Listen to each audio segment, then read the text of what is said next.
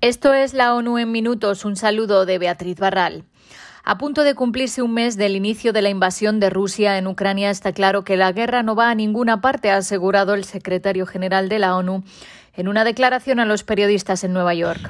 Two weeks, Mariupol has been encircled by the Russian army and relentlessly bombed. Durante más de dos semanas, la ciudad de Mariupol ha sido cercada por el ejército ruso y constantemente bombardeada y atacada. ¿Para qué? Incluso si Mariupol cae, Ucrania no puede conquistarse ciudad a ciudad, calle a calle, casa a casa. El único resultado de todo esto es más sufrimiento, más destrucción y más horror. Antonio Guterres aseguró que no podemos perder la esperanza y ofreció un rayo de luz cuando dijo que a partir de sus contactos con diversos actores puede vislumbrar elementos de progreso diplomático en varias cuestiones clave. En su opinión, hay suficiente sobre la mesa para cesar las hostilidades y negociar seriamente.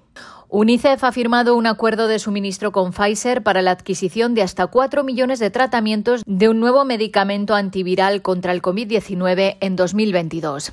Paxlovid es el nombre del nuevo fármaco que ya tiene el visto bueno de las autoridades estadounidenses y está actualmente bajo revisión de la Organización Mundial de la Salud. Este acuerdo contribuirá a garantizar que los países de ingresos bajos y medios dispongan del acceso oportuno a este novedoso tratamiento para el COVID-19. El suministro se pondrá a disposición para su adquisición y entrega por 95 países. Los niveles de hambre aumentan sin cesar mientras la persistente inestabilidad política, la creciente inflación y las catástrofes recurrentes siguen conspirando contra el pueblo de Haití. Aunque la ayuda humanitaria ha logrado evitar una catástrofe, muchos haitianos siguen en las garras del hambre, según el Programa Mundial de Alimentos. Se prevé que unos cuatro millones y medio de haitianos, alrededor del 45% de la población, pasen hambre grave y que de ellos más de 1.300.000 se encuentren en la fase 4 de las cinco en que el programa divide las situaciones de emergencia en las crisis alimentarias.